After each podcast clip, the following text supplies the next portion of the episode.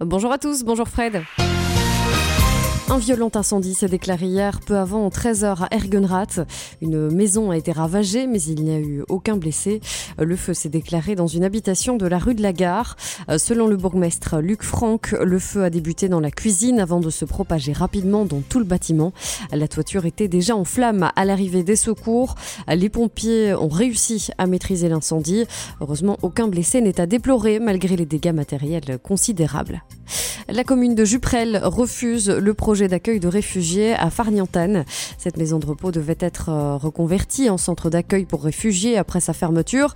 Euh, cependant, lors d'une réunion ce mercredi, le collège a fermement exprimé son refus envers ce projet. Les pompiers ont refusé d'accueillir plus de 135 personnes alors que les documents mentionnaient jusqu'à 250 réfugiés. Les autorités locales ont également pointé la surcharge de travail pour la police, déjà sollicitée par d'autres installations pénitentiaires et centres de réfugiés. Les contraintes en matière d'éducation, de transport et de services de proximité ont renforcé la position de la commune. La nouvelle section Art du cirque à l'Athénée de Marchin recherche 7 élèves. Alors que la rentrée scolaire approche, l'école attend encore d'autres élèves pour pouvoir lancer sa nouvelle option en troisième secondaire. Cette initiative avait été présentée par l'école du cirque et l'attitude 50 en juin dernier. Cependant, pour concrétiser ce projet ambitieux et unique, 12 inscriptions sont nécessaires. Le directeur de l'Athénée, Pierre Pagnoul, reste confiant dans la réussite de cette initiative et appelle les intéressés à se manifester avant le 1er octobre pour éviter un report. La société liégeoise EVS revoit à la hausse ses prévisions de revenus pour 2023 suite à des performances solides au premier semestre avec un chiffre d'affaires de 87,4 millions d'euros en hausse de 29% par rapport à l'an dernier.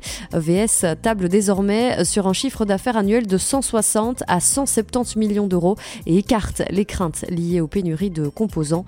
Le bénéfice net de 21,2 millions d'euros annonce un dividende prometteur d'un euro 52 par action pour les investisseurs. L'Uliage honore trois figures d'exception en octroyant le titre de docteur honoris causa. Il s'agit d'Aurélien Barraud, astrophysicien engagé pour la planète, Esther Duflo, lauréate du prix Nobel d'économie pour sa lutte contre la pauvreté, et Zanele Mouoli, activiste LGBTQIA+, et photographe.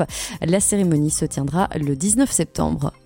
Le duo d'artistes liégeois, Noir Artiste, s'apprête à éblouir Times Square avec sa création. Lucien et Martin Gilson exposeront une œuvre sur les écrans géants emblématiques. Leur toile arborant le message Rêver en grand rend hommage à New York. Cette opportunité unique découle d'une mission réussie aux États-Unis et de leur participation à la Cube Art Fair. Côté météo, la journée débutera sous la grisaille dans de nombreuses régions. Par la suite, le temps deviendra progressivement ensoleillé. Des orages localisés pourraient se former l'après-midi. Les températures maximales atteindront 29 degrés à Amay et 27 degrés à Eupen. C'est la fin de ce journal régional. Bon vendredi à tous. On se retrouve tout à l'heure.